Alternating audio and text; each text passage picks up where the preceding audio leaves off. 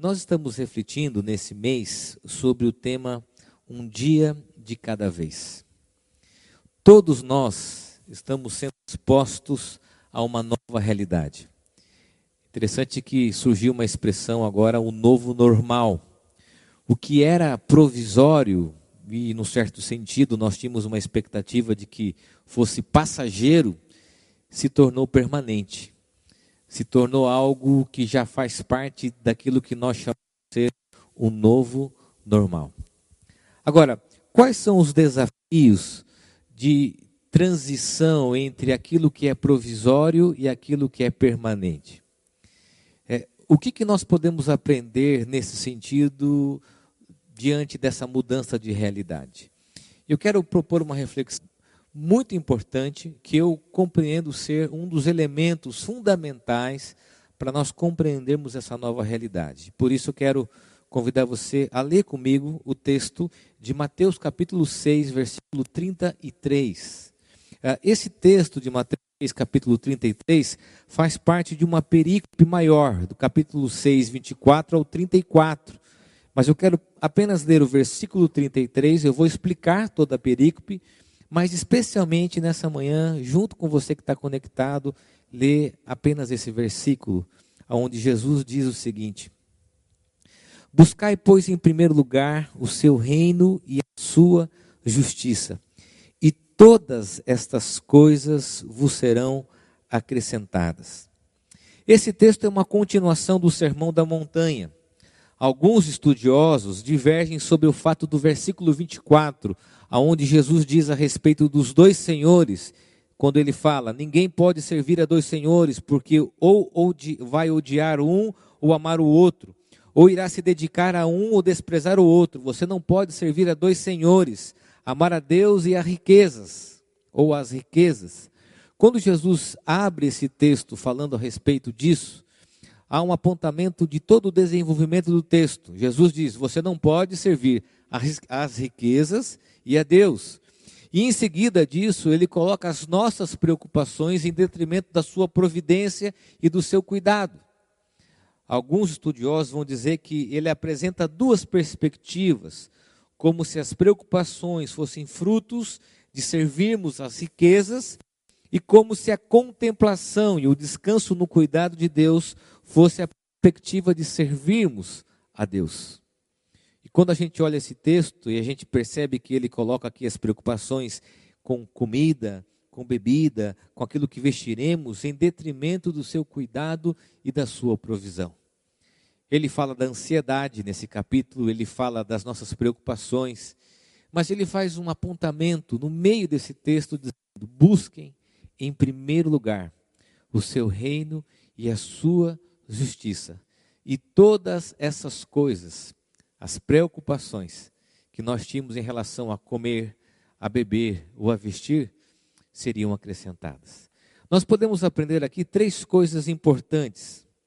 Eu quero levar você a pensar comigo a respeito dessa afirmação de Jesus, baseado na exposição desse texto. Em primeiro lugar, é importante que as nossas prioridades certas elas também exigem preocupações corretas. O texto está dizendo a respeito de estabelecermos Deus como prioridade, sim, mas ao estabelecermos essas prioridades certas, exige-se preocupações corretas. Algumas pessoas dizem que as nossas prioridades são baseadas e pautadas naquilo que nós colocamos no nosso coração e as nossas preocupações. Agora, quando nós olhamos para o texto, a preocupação é um termo-chave nesse texto. A preocupação é consequência quase que inevitável de escolhermos servir a algo que não o próprio Deus. O texto constantemente fala das nossas preocupações. Jesus expõe aqui a preocupação humana em três exemplos. Ele fala de uma preocupação em relação àquilo que nós temos como comida, uh, como bebida posteriormente e com as roupas. Eu já falei na nossa comunidade sobre esse texto algumas vezes, inclusive numa das nossas conversas pastorais algumas semanas atrás. Uh, quando Jesus se refere aqui, em primeiro lugar, à comida, há uma analogia. Jesus está dizendo a respeito do sustento e da providência. Quando nós nos preocupamos com a comida, é, é a preocupação de que vai faltar algo para nós, se nós vamos de fato comer ou não, se nós teremos sustento, provento ou não. Agora, quando Jesus também fala a respeito é, da bebida, por que, que alguém poderia se preocupar com a bebida? A bebida aqui nesse texto diz respeito a, ao lazer, a, diz respeito à alegria, ao prazer da vida. Todos nós nos preocupamos também com isso. E nesses dias atuais a gente tem percebido que uma das coisas que foram tiradas de nós em função da pandemia foi o lazer, foi a alegria das coisas. Estamos tentando reencontrar isso no nosso dia a dia. A terceira coisa que Jesus fala é a respeito da preocupação com as vestes. E a roupa, nesse contexto, é a preocupação com a aparência, com o status social, com a nossa imagem pública. Há uma preocupação: comida, com sustento e com provento, bebida, com o lazer e com o prazer, com as alegrias da vida, e as vestes, as nossas roupas, com a preocupação com a nossa aparência. Agora, nós precisamos nesses dias avaliar e sondar o nosso coração a respeito se de fato as nossas prioridades apontam para preocupações corretas. Olha só o que o Tim Keller diz, eu quero que você acompanhe aí na projeção. Uh, ele diz algo muito importante que esses dias tem revelado a nós. Acompanhe. Medos podem servir a um propósito importante: nos mostrar onde está realmente o tesouro dos nossos corações. Muito dos nossos medos nos dias atuais apontam para isso. Preocupação com a carreira, a preocupação com a aparência, a preocupação com coisas que nós demandamos uma energia tão grande e que nós percebemos nesses dias que nós estamos vivendo que não eram tão importantes assim. Qual é a aplicação disso? Preocupe-se com aquilo que cabe a você. E, consequentemente, com as coisas certas e de fato importantes. O próprio convite de Jesus, ao apontar a contemplação, ao olharmos a criação, evidencia o que cabe a mim e a você e o que cabe ao próprio Deus. A gente talvez tenha vivido uma experiência interessante é, nesses dias de Covid-19. Né? As situações que fogem ao nosso controle, situações que não mais dependem de nós. Inevitavelmente nós fomos expostos a isso. Agora, nós deveríamos entender que essas situações que fogem ao nosso controle seriam situações para nós entendermos que não são importantes nesse momento, por quê? Porque não cabem a nós. E o que é importante a mim é entender o que de fato é uma preocupação saudável diante das minhas responsabilidades. É claro que nós vamos nos preocupar. Eu tenho me preocupado com muitas coisas nesses dias. Mas qual é o desafio? Nos preocuparmos com as coisas certas, com as coisas importantes, com aquilo que de fato cabe a mim e a você. Talvez antes desse período de isolamento que nós estávamos vivendo, nós tínhamos muitas coisas importantes e que nós percebemos que elas se diluíram, que elas se perderam, deixaram de ser importantes e nós sofremos com isso. Por isso, preste bem atenção no que eu vou dizer. Estabeleça preocupações corretas, para que essas preocupações corretas de fato apontem para as prioridades que são importantes. Segunda consideração: reveja as suas prioridades. Preste bem atenção no que eu vou dizer para você. Ao revermos as nossas prioridades, ao reavaliarmos, e esses dias têm nos ensinado isso, é muito importante a gente pensar a respeito de um tema que era muito comum antes desse período a expressão eu não tenho tempo. Não tenho tempo para isso. A maneira que nós gastávamos o nosso tempo revelava o que era prioridade ou não para a minha vida. A nossa agenda, dizem alguns estudiosos do comportamento, refletem o que de fato é ou não importante para nós. E de repente a gente para. E de repente o ritmo diminui. E diminuindo o ritmo, a gente começa a perceber de fato o que deve ser as nossas prioridades.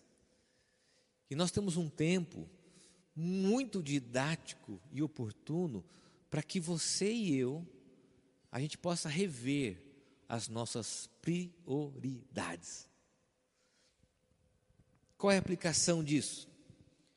A aplicação é que nós devemos olhar para esse cenário e avaliar o quanto tempo nós gastamos com coisas que hoje não fazem mais sentido.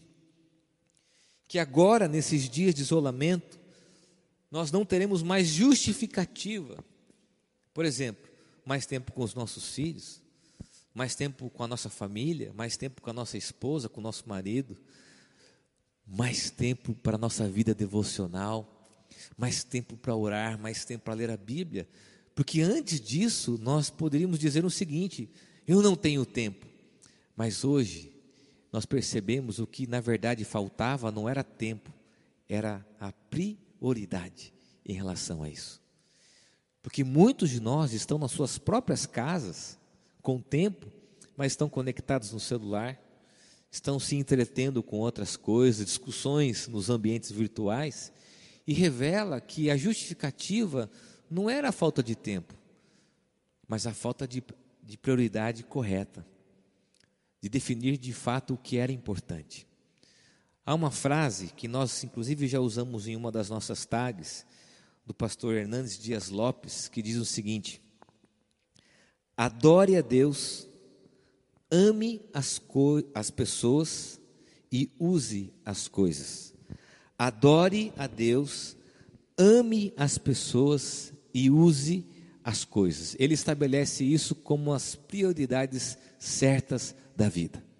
Adorarmos a Deus, reconhecermos aquilo que Deus é, e adoração é isso, Adoração não é só a canção, mas é reconhecer quem Deus é através da nossa própria vida.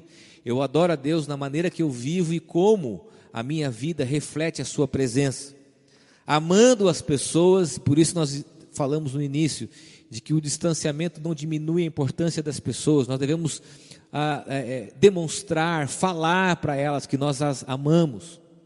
E aí, de fato, as coisas nos seus devidos lugares. Adorar a Deus, amar as pessoas e usarmos as coisas. E talvez, antes de tudo isso, as coisas estavam em primeiro lugar. Estavam antes do próprio Deus, antes das pessoas que nós amamos, inclusive da nossa família. Quero aplicar isso com você. Devemos buscar as primeiras coisas primeiro.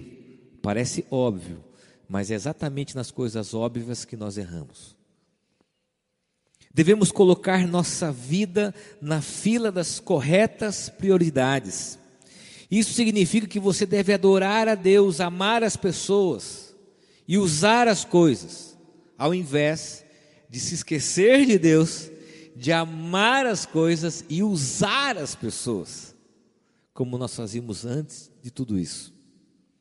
E a consequência disso, ao revermos as nossas prioridades, é que nós vamos perceber que tudo aquilo que era periférico ocupava o centro, e o que deveria ser o centro da nossa vida era periférico. Por isso, esses dias, preste bem atenção no que eu vou dizer, eu quero que você grave essa expressão, porque é uma afirmação dessa mensagem. Preste bem atenção.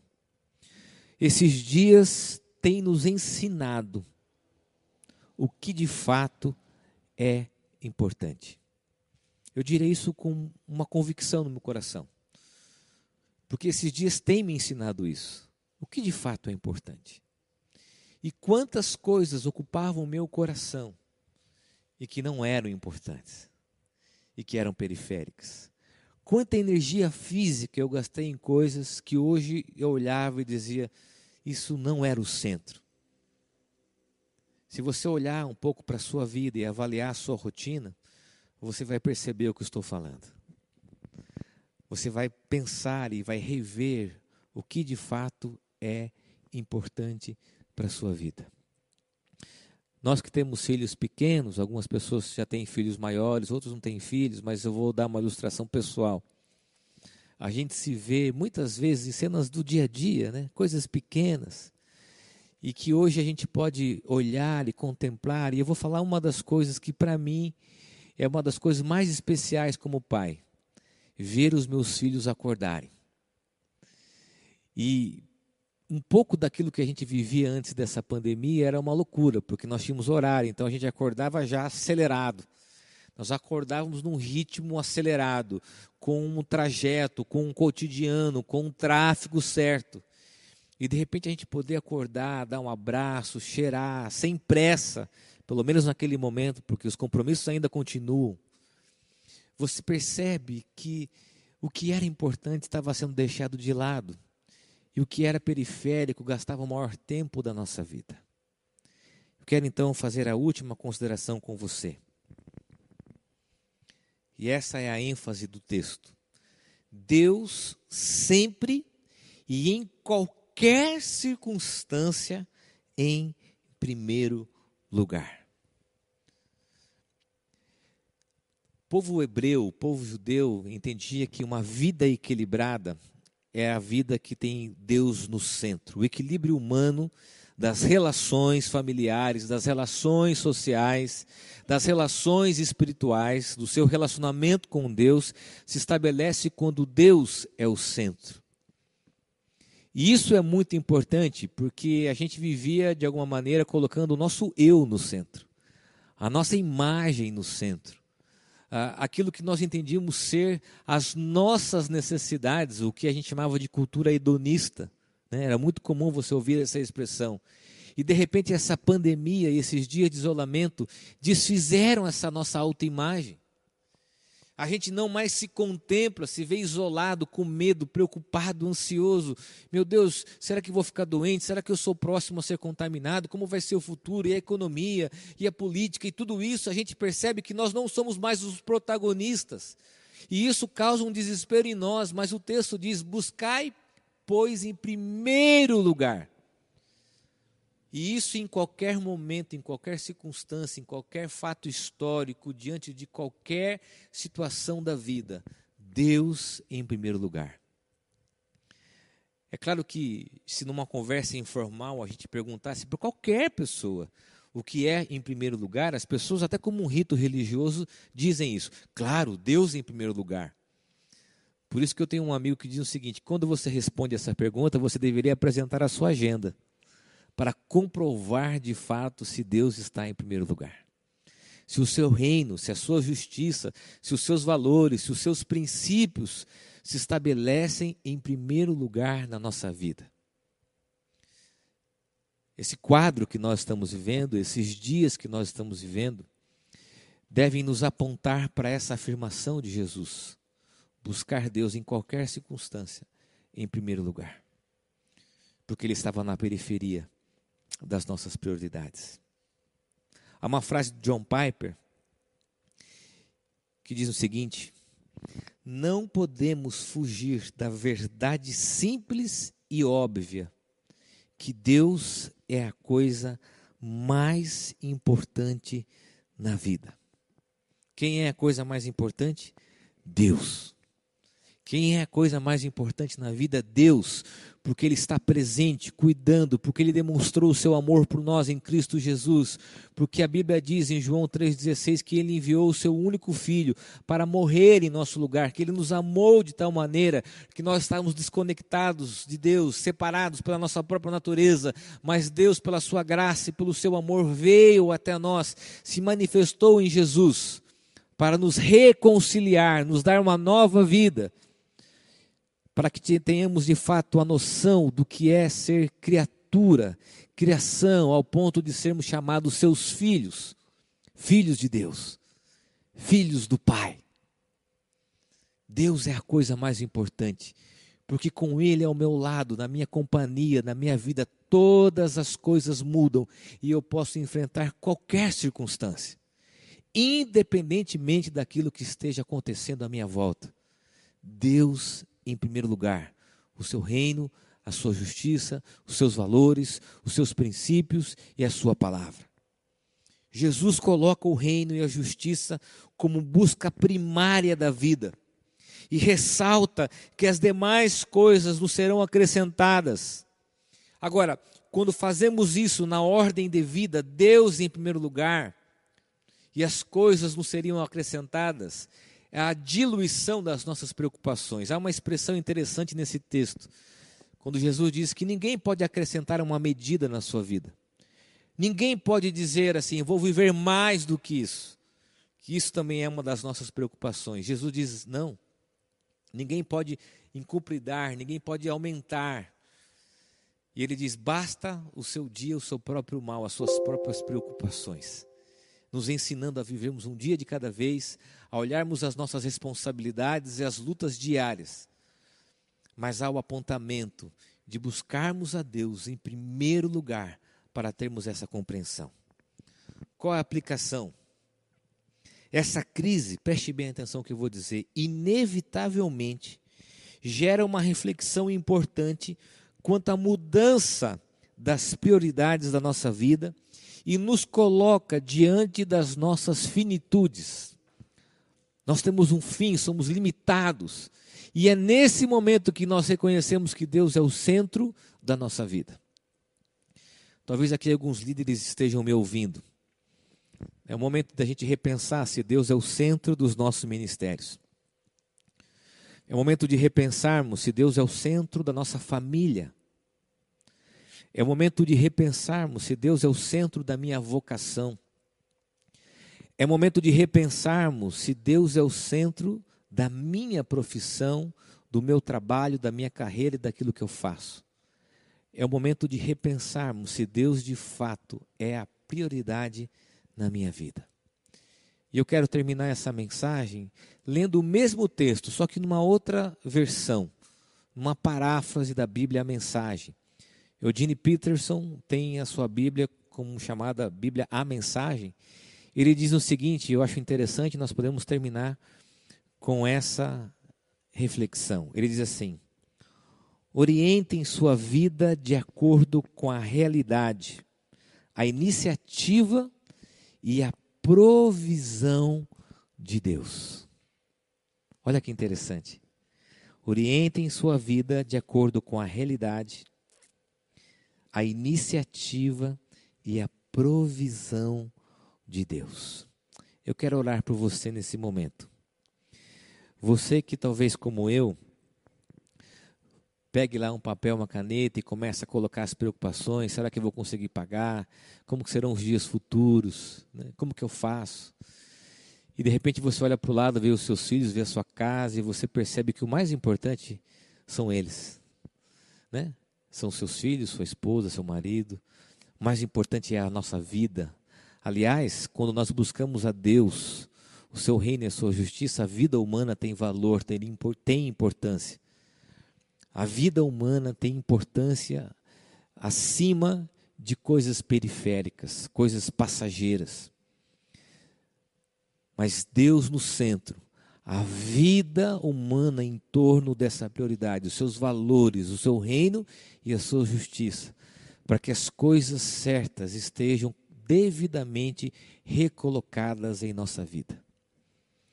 Essa situação toda mexeu com a nossa agenda. A gente não sabe como vai ser os próximos dias, como serão os próximos dias. Mas eu tenho certeza que a primeira coisa que a Bíblia nos ensina é colocarmos Deus em primeiro lugar. Ele sendo o centro e a coisa mais importante para mim e para você. Feche teus olhos, eu quero orar pela sua vida. Eu quero orar pelo seu trabalho, eu quero orar pela sua profissão, pelo seu negócio, pelos seus estudos, pela sua casa, pela sua providência, por tudo que preocupa o seu coração. A preocupação com a comida, com o sustento com a provisão, a preocupação com a bebida, com o lazer, com a alegria, com o prazer, a preocupação com as vestes, com as nossas roupas, com a nossa imagem social, com o nosso status social, e dizer que nada disso deve ser o centro da nossa vida. Mas o Deus, a partir da pessoa de Cristo, ser a coisa mais importante e a prioridade central da nossa vida. da sua família, do seu casamento, da educação dos seus filhos, de tudo aquilo que você fizer. Senhor, eu apresento diante da tua presença todas as nossas preocupações. Preocupações que são frutos das nossas escolhas, preocupações que nascem muitas vezes, ó Deus, de escolhas equivocadas, porque colocamos aquilo que era periférico no centro. Preocupações, ó Deus, que são frutos de coisas que não são importantes. Por isso, ó Deus, nesses dias, nos ensine o que de fato é importante. Amar a Deus, servir ao Senhor, tê-lo como coisa principal da nossa vida, adorá-lo, reconhecer quem tu és, amarmos as pessoas que estão à nossa volta, especialmente a nossa família, os nossos filhos, nosso casamento, os nossos pais, a demonstrarmos amor às pessoas que estão à nossa volta, a valorizarmos a vida, a valorizarmos o teu cuidado e a tua providência. Por isso, ó Deus, que essa palavra encontre solo fértil em nosso coração. É o que eu oro, Pai, no nome de Jesus. Amém, amém.